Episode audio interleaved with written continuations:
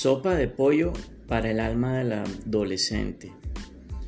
La época de la adolescencia es uno de los periodos más difíciles de tu vida, mientras que al mismo tiempo es uno de los más divertidos. Estás lidiando con tantos cambios que a veces no sabes qué extremo está hacia arriba.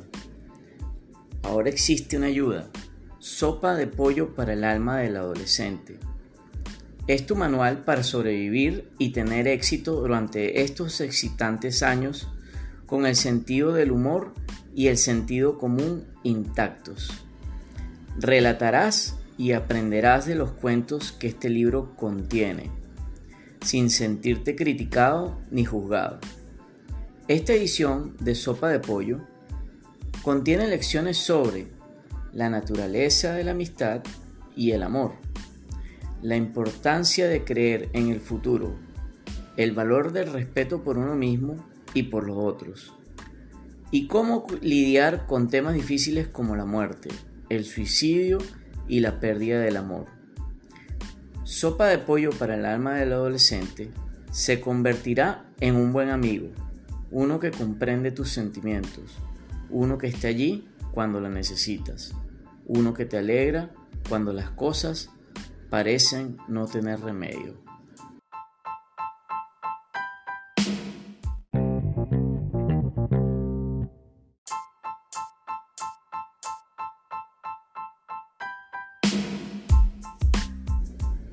Sopa de pollo para el alma del adolescente. La época de la adolescencia es uno de los periodos más difíciles de tu vida, mientras que al mismo tiempo es uno de los más divertidos.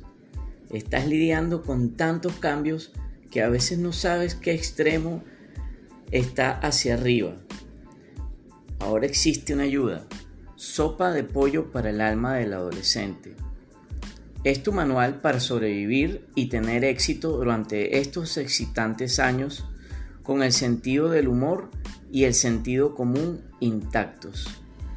Relatarás y aprenderás de los cuentos que este libro contiene sin sentirte criticado ni juzgado.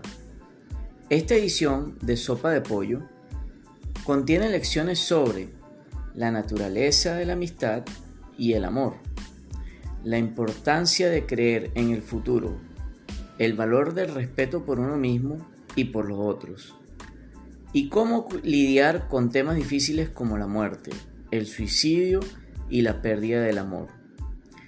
Sopa de pollo para el alma del adolescente se convertirá en un buen amigo, uno que comprende tus sentimientos, uno que está allí cuando lo necesitas, uno que te alegra cuando las cosas parecen no tener remedio.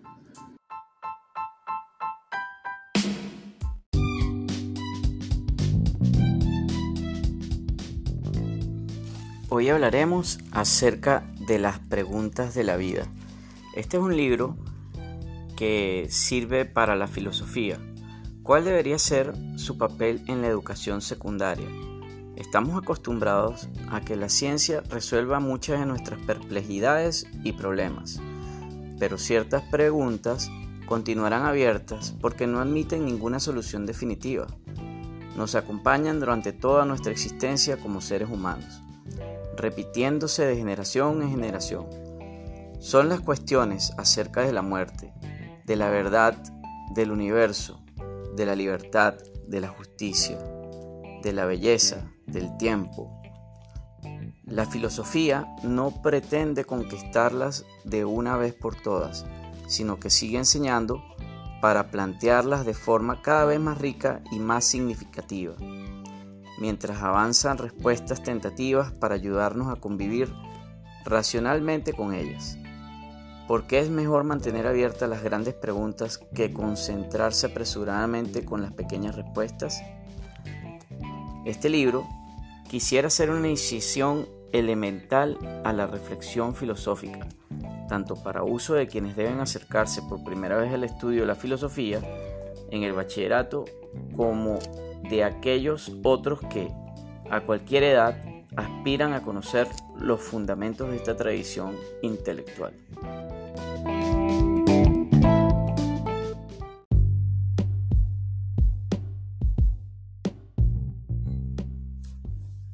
Reinventa tu cuerpo y resucita tu alma.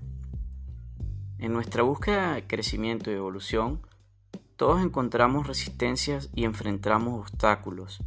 Tal vez el más difícil de ellos sea el cuerpo. Hoy sabemos que una vez fue una máquina de carne y hueso. Es en realidad un proceso viviente, un río sin límites, pero si pensamos en nuestro cuerpo como si fuera un objeto material y creemos que el tiempo es nuestro enemigo, cooperamos con el envejecimiento. Si creemos que nuestros genes son inalterables, carecemos de la libertad para cambiar. Reinventa tu cuerpo, resucita tu alma, demuestra que a pesar de tu apariencia física, el cuerpo es producto de la conciencia.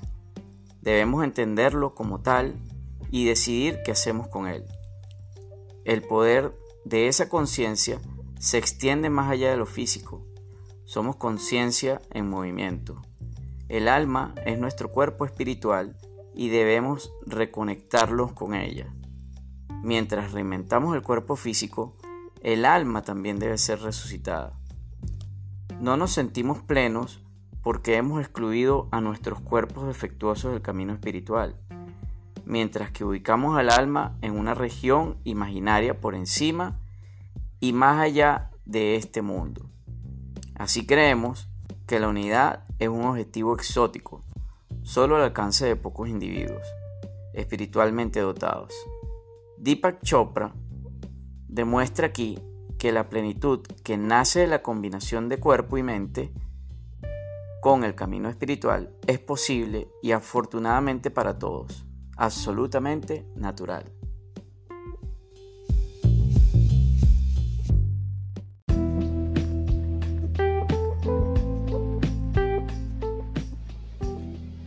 Si lo sueñas, haz que pase. Mi vida entre héroes y maestros. Hay gente que nació para caminar y otra que nació para abrir caminos. Michael Melamed nació para hacer ambas cosas y también inspirar a los seres humanos a emprender su propio andar por la vida. A pesar de todos los diagnósticos, desde el momento de su nacimiento, Michael se empeñó en salir adelante y perseguir sus sueños. Cuando conoces su historia, entiendes que Michael es un vehículo de algo más grande. ¿Qué cosa? Adéntrate en estas páginas y lo descubrirás. Más que una autobibliografía o unas memorias, este libro es una invitación a conocer al ser humano detrás de las hazañas y las metas. Es una ventana para asomarse y comprender, también para aprender e inspirarse, porque es posible, nada es tan grande como para no intentarlo. Ahí tienes la historia de Michael,